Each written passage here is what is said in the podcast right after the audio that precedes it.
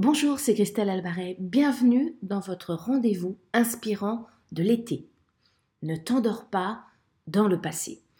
Qui n'a jamais eu du mal à tourner une page, à faire le deuil, que ce soit le deuil d'un passé douloureux, d'une enfance blessée, ou au contraire, le deuil d'un passé merveilleux qui a glissé trop vite, emportant avec lui tant de moments précieux et de personnes chères à notre cœur.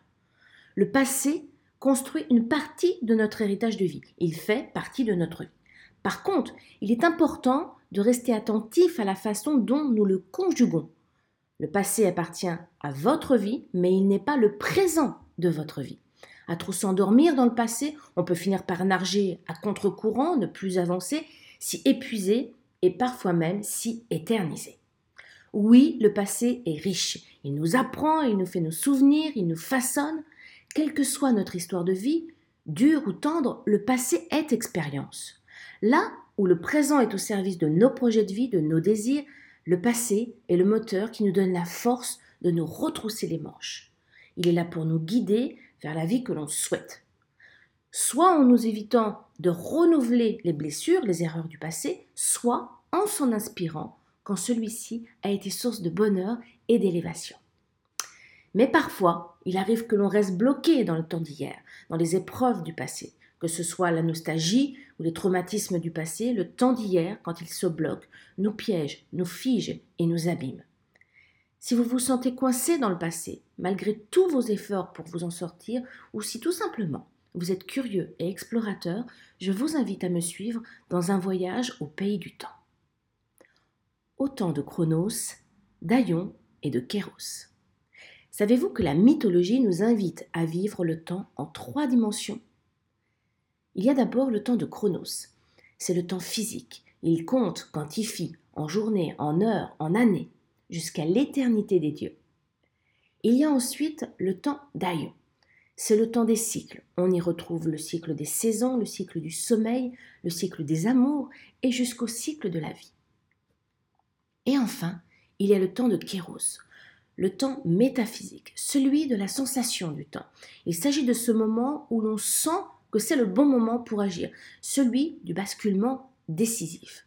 Au temps de Kéros, il y a un avant et un après qui se dessinent. On pourrait dire que Chronos compte le temps, Aion se synchronise au temps et Kéros ressent le temps. Avez-vous le sentiment de profiter du temps en trois dimensions? Y a-t-il un temps dans lequel vous vous reconnaissez plus? Y a-t-il un temps qui vous fait défaut? Si vous vivez plutôt dans le temps de Chronos, par exemple, votre vie est réglée sur le temps qui passe. Vous maîtrisez parfaitement la différence entre le passé, le futur et le présent. Par contre, votre cerveau passe son temps à se rappeler le passé ou à se projeter dans l'avenir. Et il a bien du mal à vivre dans le présent. Le ici et maintenant ressemble plus à un concept qu'une réalité pour vous. Vous préférez contrôler le temps, vous avez tendance à courir après lui et même à tenter de l'arrêter. N'avez-vous pas ce sentiment de vous être transformé en apprenti alchimiste qui tente de rendre le temps élastique? Vous êtes ainsi devenu expert dans la façon de faire rentrer deux journées en une, par exemple. Ou bien au contraire, est-ce que le temps vous pèse?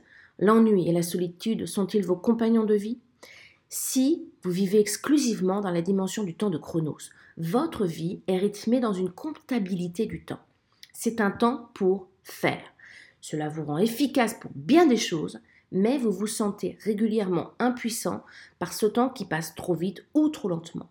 Vivre exclusivement dans le temps de Chronos risque de vous apporter souffrance, peur et frustration. Vous risquez de jouer la comptabilité du temps plutôt que de savourer la vie. Si vous vivez dans le temps des votre vie est réglée sur les cycles du temps.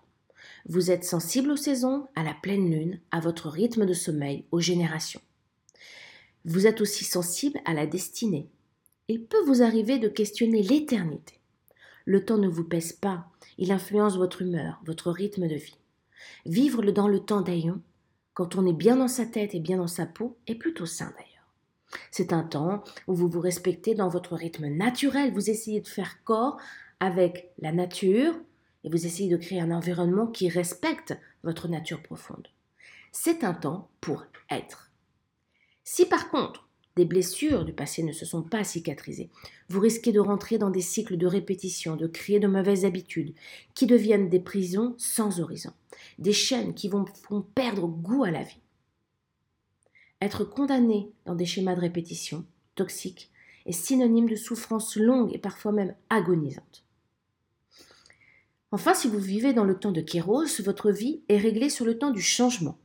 Vous êtes attentif à la sensation du temps, à son impact dans votre vie. Vous n'avez pas peur de créer des ruptures, que ce soit dans votre vie amoureuse, professionnelle, familiale ou amicale. Quand il est temps, il est temps. Vous ressentez quand il est temps de changer de job, de déménager, de mettre un stop à une relation amicale qui n'a plus de sens. Vivre dans le temps de Kairos, c'est prendre des décisions, faire des choix, parfois difficiles, pour continuer à être en cohérence avec le sens de la vie, ses valeurs et le temps qui passe.